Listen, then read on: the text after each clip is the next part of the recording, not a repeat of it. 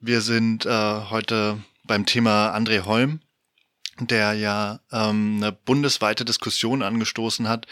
Ähm, hat die Debatte um den Berliner Soziologen eigentlich neue Positionen zum Thema Aufarbeitung von DDR-Biografien hervorgebracht? Ja, ich würde sagen, dass ähm, da im Grunde Themen jetzt wieder hochgekommen sind, die während der letzten 25 Jahre immer mal wieder eine Rolle gespielt haben. Das Ganze hat natürlich äh, sozusagen auch eine Berlin-spezifische ähm, ja, Schlagseite oder eine Berlin-spezifische Dimension. Ähm, Im Großen und Ganzen ähm, wird ja diese Debatte eben seit 25 Jahren äh, mit äh, mal stärker ausgeprägter, mal äh, schwächerer Intensität geführt. Ähm, ich denke, im Augenblick haben wir einen Punkt erreicht, wo viele Beteiligte sich nicht mehr so recht darüber im Klaren sind, was ursprünglich einmal äh, der Sinn und Zweck dieses Stasi-Unterlagengesetzes war.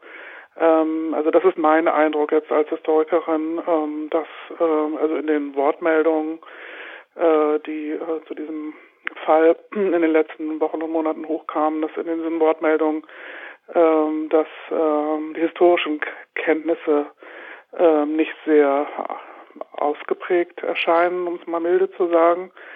Ähm, es geht eigentlich doch ähm, eher um die Frage, ist das gerecht oder nicht? Mhm. Ähm, aber die Frage nach dem Warum äh, wird eigentlich so gut wie gar nicht mehr ähm, gestellt und äh, das scheint mir äh, ein Schwachpunkt dieser Debatte zu sein. Also ich kann hier im Großen und Ganzen ein Verlust ähm, an historischem Bewusstsein erkennen, ähm, der ja immer schon da war in, in gewisser Weise, aber mh, mm, der jetzt natürlich mit zunehmendem Zeitanstand ähm, eher ähm, äh, stärker wird. Äh, das ist äh, sozusagen meine Quintessenz jetzt aus diesem Fall.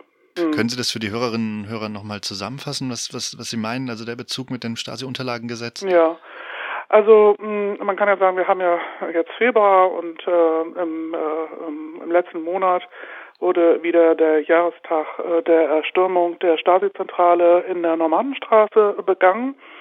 Ähm, das ist insofern wirklich ein, nach wie vor ein wichtiges Datum, weil an diesem 15. Januar 1990 ähm, sich eben äh, DDR-Oppositionelle und äh, politisch äh, wache äh, DDR-Bürger ähm, dagegen gestemmt haben, dass ähm, die Stasi-Vergangenheit einfach unter den Teppich gekehrt äh, wurden. Also es gab ja seinerzeit wirklich ein äh, sehr stark ausgeprägtes Bedürfnis, ähm, äh, nicht nur bei den alten DDR-Eliten, sondern auch bei den Westeliten, im Grunde von dieser Stasi-Vergangenheit und diesen Stasi-Akten eigentlich nichts mehr wissen zu wollen. Und äh, dieser dieser Akt der der ähm, Akten ja, wie nennt man das jetzt, Zerstürmung, also die, die, die Bemächtigung dieser äh, Akten in der, ähm, in der Stasi-Behörde hat ja dazu geführt, dass dann ähm, ja im Grunde ein Jahr lang darüber diskutiert wurde, was äh, machen wir mit den Sachen. Und daraufhin wurde ähm, ja auf demokratischem Wege ein Gesetz erlassen, das sogenannte Stasi-Unterlagengesetz, was dann ähm, ja in den 90er Jahren auch seine Kraft entfaltet hat. Also in den 90er Jahren, in den Nullerjahren und bis zum jetzigen Zeitpunkt ist dieses Gesetz ja in Kraft, äh, sind im Zuge dieses Gesetzes ähm, ja an die 100.000 Menschen überprüft worden, vor allem natürlich in den neuen Bundesländern, aber nicht ausschließlich in den neuen Bundesländern. Und jeder, der ein, ein Amt im öffentlichen Dienst anstrebte, aber auch äh, in der Privatwirtschaft teilweise, musste sich sozusagen dieser Unterprüfung, Überprüfung unterziehen. Also es ist demokratisch verabschiedetes Gesetz, was nicht nur in Kraft ist, sondern auch noch vor kurzem verlängert wurde. Ja, und was sollte das eigentlich? Es sollte eigentlich dazu beitragen, dass ja im Grunde Klarheit herrscht über die Beteiligung, den Grad der Beteiligung ähm, an, ähm, an dem Ministerium für Stadtsicherheit und dessen Unterdrückungsmaßnahmen. Dieses Gesetz hat natürlich einige Schwachstellen gehabt. Diese Schwachstellen sind aber teilweise durch die Arbeitsgerichte korrigiert worden. Und insofern hat sich da eigentlich eine relativ gefestigte Rechtsprechung auch herausgebildet in den, im letzten Vierteljahrhundert, sodass im Grunde niemand mehr so richtig Angst haben muss, jetzt ja seinen Arbeitsplatz zu verlieren, äh, nur weil er ja vielleicht ähm, einige Monate mal ja mit der Stasi äh, zu tun hatte. Also das oder wenn er in jungen Jahren mit der Stasi zu tun hatte. Also es sind sozusagen da Kriterien entwickelt worden, die eigentlich ja auch arbeitnehmerfreundlich sind, würde ich sagen. Ja. Was nicht geht, äh, nicht das nochmal hinzufügen da, was nicht geht, ist, den Arbeitgeber äh, zu belügen über inoffizielle oder hauptamtliche Stasi-Tätigkeit. Also das äh, sind äh, Fälle, die äh, nach wie vor äh, doch sehr streng gesehen werden. Der Fall Holm ist ein bisschen komplizierter wahrscheinlich, aber mm, es ist gerade jetzt im Dezember in Brandenburg der Direktor des ähm, Instituts für Rechtsmedizin entlassen worden, obwohl er 25 Jahre lang als hoher Beamter für das Land Brandenburg gearbeitet hat, ähm, ist er aber jetzt entlassen worden, weil er seinen Arbeitgeber da etwas vorgeflunkert hat über seine Stasi-Mitarbeit, also seine Tätigkeit als inoffizielle Mitarbeiter. Ja. Darum geht es ja auch in erster Linie jetzt bei dem Fall Holm. Also es geht, glaube ich, weniger jetzt um, um seine mehrmonatige Mitarbeit als Hauptamtlicher, sondern es geht eher äh, darum, wie er mit dieser Episode seines Lebens ähm, umgegangen ist ähm, in ist, den letzten 25 ja. Jahren. Das ist ja genau auch der Punkt. Er wurde ja jetzt wieder eingestellt unter der Aussage, Gut, er hat es jetzt eingeräumt gegenüber der Universität. Mhm. Tatsächlich hat er es ja 2007 schon in mit Hatz Interview eingeräumt, ähm, nur eben nicht explizit gegenüber der Universität. Mhm. Und also, dass er bei der Stasi tätig war. Und es lässt sich ja nicht überprüfen, ähm, ob, er, ob jetzt die Wahrheit ist oder nicht, wenn er sagt, ähm, er dachte, er sei nicht als Hauptamtlicher geführt worden, sondern als Auszubildender. Ähm, was allerdings jetzt eine Frage wäre, er war eben noch recht jung zur Zeit des Eintritts in die Stasi und eben vor der Wende. Und das ist ja noch die Frage, wird das Thema jetzt nochmal häufiger aufkommen mit Leuten, die sich eben in so einer Endphase befunden haben, weil die kommen ja jetzt in wichtigere Positionen, wo das vielleicht auch nochmal stärker überprüft wird. Das sind ja nochmal andere Situationen ja. als wie in Brandenburg, der eben ja damals ja schon ganz klar belastet war. Ja, also ich glaube, es geht wirklich jetzt darum, wie werden Fälle betrachtet, die ja eine gewisse Prominenz haben äh, und Fälle, in denen es darum geht, ein politisches Amt auszufüllen. Also ich glaube, das ist der eigentliche Knackpunkt und das ist hier auch das Problem. Denn ich meine, wir haben äh, sozusagen ja, nach äh, 1949 äh, uns äh, sehr, sehr schwer getan mit dem den personellen Belastungen äh, der untergegangenen Diktatur und man wollte das nach 1989, 90 äh, wirklich anders machen. Und ähm, es hat auch ähm, eben in der alten Bundesrepublik immer sozusagen größere Debatten ge gegeben um Fälle, in denen äh, ja äh, exponierte Ämter angestrebt wurden. Und das ist hier jetzt ja wieder der Fall, dass also sozusagen eigentlich 2005, da ist Herr Holm, hat er, hat er diese Angaben gemacht, ähm, er hat dann 2007 in dem, in dem Interview zumindest eingeräumt, dass er eine längerfristige Beschäftigung für das MFS angestrebt hat.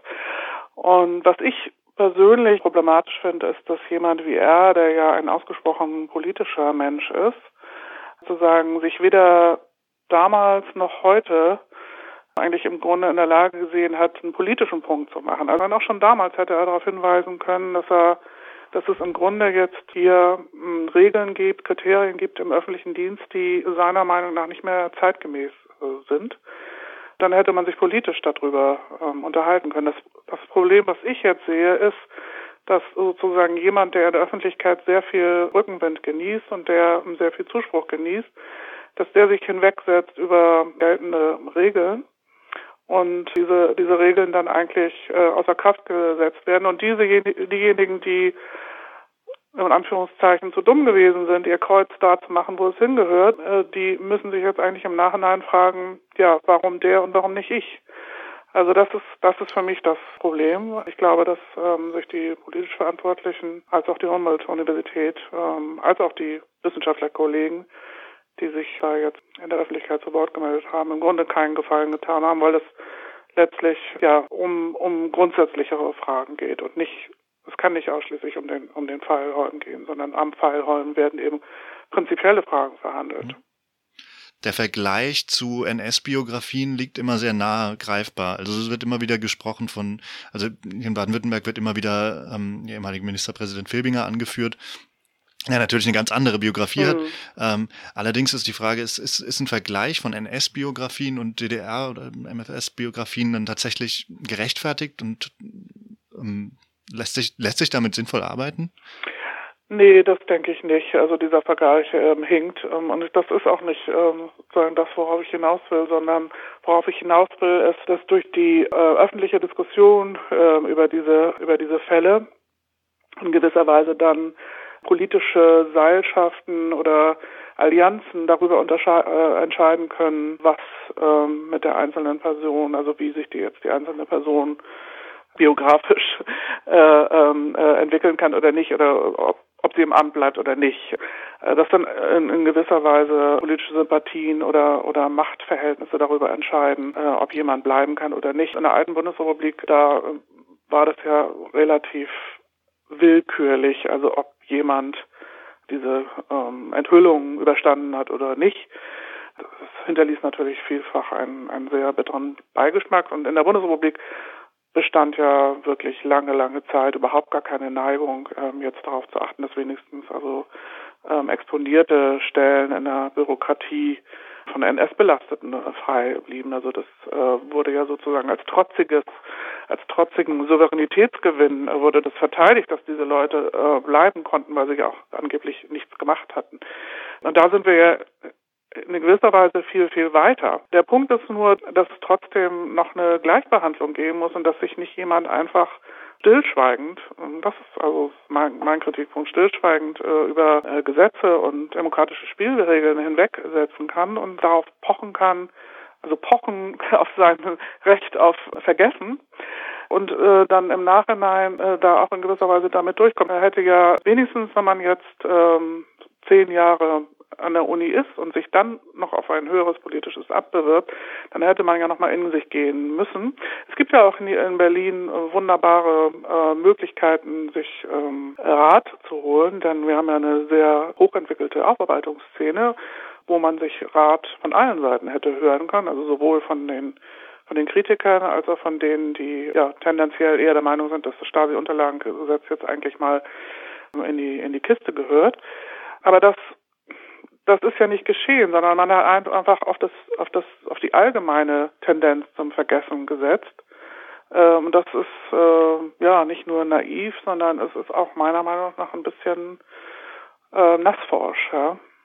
Schätzen Sie das so ein, dass er da doch ganz willentlich ähm, das unterschlagen hat, obwohl er wusste, dass. Naja, also es ist es ist so, dass ähm, da ich mich ja doch länger damit beschäftigt habe, ähm, zunächst mal feststellen muss, dass, ähm, dass diese Erinnerungsverweigerung, dass das ein kollektives Phänomen ist. Also das, ähm, das ist fast flächendeckend, ja, dass die, dass man es nicht so genau wissen will. Und er hätte ja, wenn ihn das irgendwie interessiert hätte oder wenn, wenn, wenn er das Thema äh, für wichtig gefunden hätte, dann hätte er sich ja schlau machen können. Er hätte sich ja informieren können, ja. Und er ist jetzt sozusagen zehn Jahre ähm, damit durchgekommen. Er ist, im, äh, ist gehobener Angestellte der Humboldt-Universität gewesen und es hat ähm, letztlich auch auf das Interview keine Reaktion gegeben. Es hätte ja spätestens bei dem Interview äh, sich auch mal jemand fragen können, hm, Auswertungs- und Kontrollgruppe, das ähm, passt jetzt nicht dazu, dass er, dass er da nur mal seinen Grundwehrdienst abgeleistet hat. Das ist einfach historisch dann falsch, ja. Also da hätte dann schon mal jemand nachfragen können. Und er selbst hätte vor allem jetzt zu dem Zeitpunkt, als es um das politische Amt ging, sich doch nochmal äh, hinein vertiefen müssen und ähm, die Frage stellen, könnte das jetzt ein Problem werden? Und äh, wie verhalte ich mich, wenn Kritik laut wird. Ja, es ist ja völlig erwartbar gewesen, dass, dass es in Bezug auf diese Stasi-Tätigkeit, so kurz sie dann auch gewesen sein mag, unter den Berliner Verhältnissen ja völlig erwartbar gewesen, dass danach Nachfragen kommen und dass es auch scharfe äh, Kritik daran geben wird, also dass es äh, Leute geben wird, die da teilweise aus prinzipiellen Gründen, aber teilweise auch äh, äh, ja, als Vorwand nehmen, um einen, einen, einen politisch unliebsamen Wohnungsbaupolitiker zu erledigen. Das ist erwartbar gewesen. Insofern ja, wäre das nun der letzte Zeitpunkt gewesen, um sich dann nochmal näher mit zu beschäftigen und auch nochmal die, die Position der, der letzten zehn Jahre oder letzten 15 Jahre kritisch zu befragen, inwieweit die dann eigentlich konsistent war.